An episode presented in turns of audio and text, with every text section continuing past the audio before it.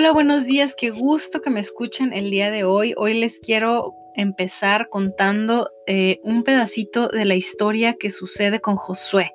El Josué de la Biblia, en el capítulo 3, 15 al 17, dice lo siguiente. Y después les daré un poquito un contexto, una explicación de lo que sucede. Pero se los quiero leer primero y dice, cuando los que llevaban el arca entraron en el Jordán, y los pies de los sacerdotes que llevaban el arca fueron mojados a la orilla del agua, porque el Jordán suele desbordarse por todas sus orillas todo el tiempo de la siega. Las aguas que venían de arriba se detuvieron como en un montón bien lejos de la ciudad de Adán, que está al lado de Zaretán, y las que descendían al mar del Arabá, al mar salado, se acabaron y fueron divididas. Y el pueblo pasó en dirección de Jericó. Mas los sacerdotes que llevaban el arca del pacto de Jehová estuvieron en seco, firmes en medio del Jordán, hasta que todo el pueblo hubo acabado de pasar el Jordán y todo Israel pasó en seco.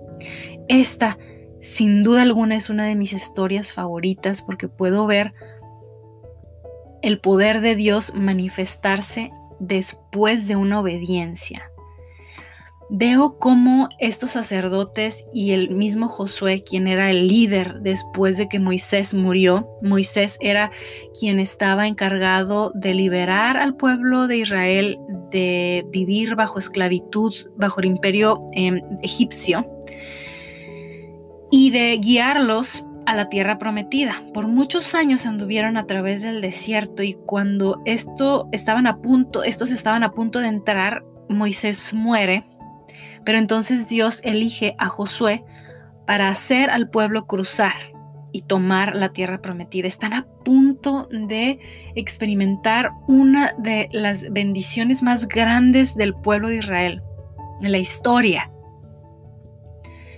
El pueblo de Israel simboliza a los hijos de Dios. Ahora tú y yo lo somos. Si eres una nueva criatura en Cristo Jesús, eres hijo de Dios. Si tú aceptaste a Cristo en tu corazón, puedes llamarte hijo de Dios, puedes sentirte hijo de Dios. Ojalá que te lo sientas, que te lo creas, porque es lo mejor que te puede pasar. Y, y cada vez que tú escuches cuando en la Biblia se habla de los justos, te están hablando a ti. Y yo sé que no concuerda esto que te estoy diciendo con tu realidad, porque a veces, muchas veces pecas. Yo entiendo que eres humano y esto sigue pasando y a lo mejor seguirá pasando, pues no somos perfectos, nada más Jesús lo fue. Pero tienes que saber que este regalo nadie te lo puede quitar. Pues Jesús te lo dio cuando eras pecador, cuando no te lo merecías. Jesús pagó tus pecados cuando aún eras pecador. Y a pesar de que de que hay eh, errores en tu vida, tú sigues siendo justificado por la sangre de Cristo. Eso no cambia. No es por obras que eres salvo, para que nadie se gloríe, dice la Biblia, sino por la gracia y es un don de Dios. Este es el mensaje de salvación en esencia. Esto es que simplemente creas esta verdad aceptes a Cristo en tu corazón y eres salvo. No hay que trabajar por un regalo. Por la gracia no se trabaja. Se, llamaría trabajo. Esto es un regalo. Y, y, explico esto porque veo aquí cómo este, este pueblo que finalmente va a entrar a, a la tierra prometida y Dios les pide que den un paso y les advierte que cuando den el primer paso y mojen sus pies en la orilla del agua, Él después como consecuencia abrirá el mar. Y veo cómo estos hombres hicieron lo que Dios profetizó, creyeron lo que Dios dijo y fueron a tomar acción y dieron este paso. Y puedo ver, ojalá ustedes también puedan detener esto que les estoy contando, esta escena, y, dibujar claramente en su imaginación a estos sacerdotes tocando el mar, dando ese primer paso. Y es lo que yo quiero resaltar de esta historia. Ese primer paso de estos hombres fue obediencia obediencia al mensaje de Dios. Le creyeron a Dios y no solo le creyeron, pero fueron e hicieron como escucharon. de Dios. Y como consecuencia, Dios abrió el mar. Qué cosa tan impresionante ver que Dios abre el mar. Aprovecho esta oportunidad que Dios me da para que me escuches y te quiero decir con toda la certeza de mi ser, con toda soy un testigo fiel de que Dios ha abierto el mar para mí, para mi familia. Mi familia y yo hemos experimentado milagros y somos testigos de que Dios puede abrir el mar en una forma, en hablando como en un eh, como en una analogía de lo que Dios ha hecho en nuestra vida. Dios ha abierto el, el mar más de una vez para nosotros, para mi familia y para mí. Y yo espero que hayas escuchado algunos de los milagros que Dios ha hecho, de los que te he platicado en episodios anteriores y más adelante. Este podcast estará lleno de sueños cumplidos y de milagros que Dios ha hecho porque la gente tiene que saber que Dios es real y que es fiel a sus promesas. Y yo puedo decirte que he experimentado ver la mano de Dios manifestarse en nuestra vida, de una forma o de otra.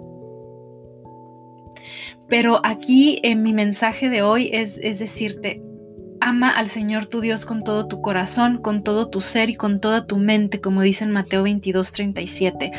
Mas buscad primeramente el reino de Dios y su justicia, y todas estas cosas os serán añadidas, como dice en Mateo 6, 33.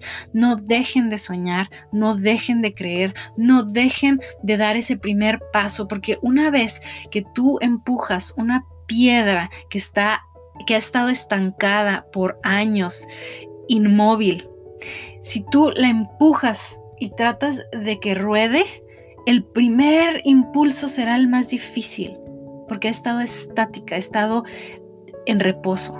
Pero si logras que salga de ahí con el primer paso, con el primer impulso, y tú haces que esta piedra ruede, después seguirá rodando con una energía compuesta que llevará a esta roca, me imagino una roca en forma circular, rodando con una energía que va más allá de ella misma, una energía potencial. Es más fácil a medida que se da el primer impulso, es más fácil a medida que se da el primer paso. Em, Dios siempre hará lo demás. Nuestra parte es creer que sucederá y si podemos darle colores, nombres y formas a nuestros sueños en nuestra imaginación, hagámoslo porque estoy segura que esto es fe.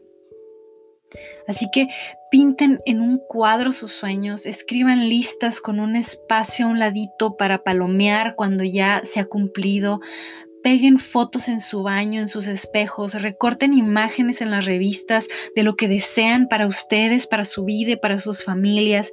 Eh, recientemente mi familia y yo hicimos este ejercicio, le llamamos en inglés dice vision board o como un mural de sueños, de nuestros sueños. Cada uno de nosotros eh, mientras orábamos y, y escogíamos y recortábamos imágenes en revistas, cada quien hizo su, su hoja su espacio en el que pegamos lo que deseábamos y lo que soñábamos.